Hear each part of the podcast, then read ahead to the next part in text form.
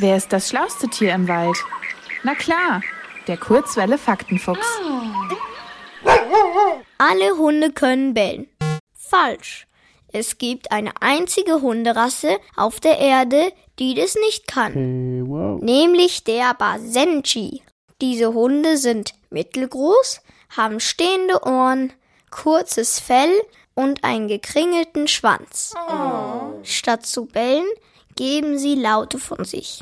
Die klingeln wie Jaulen oder Jodeln. Menschen kommunizieren über die Sprache.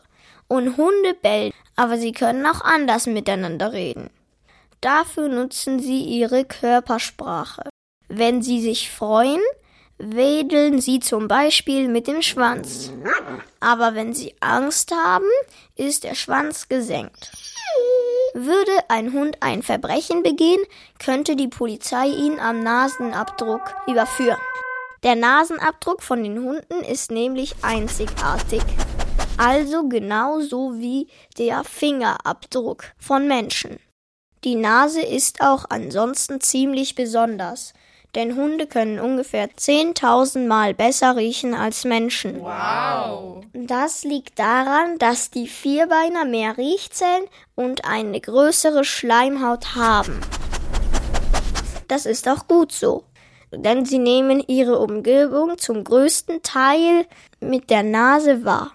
Sehen können sie nicht so gut. Für Hunde sehen die Farben Rot und Grün gleich aus. Sie erscheinen ihnen gelb. Aha. Ein roter Ball auf einer grünen Wiese sieht also für sie aus wie ein gelber Ball mit gelben Halmen drumrum.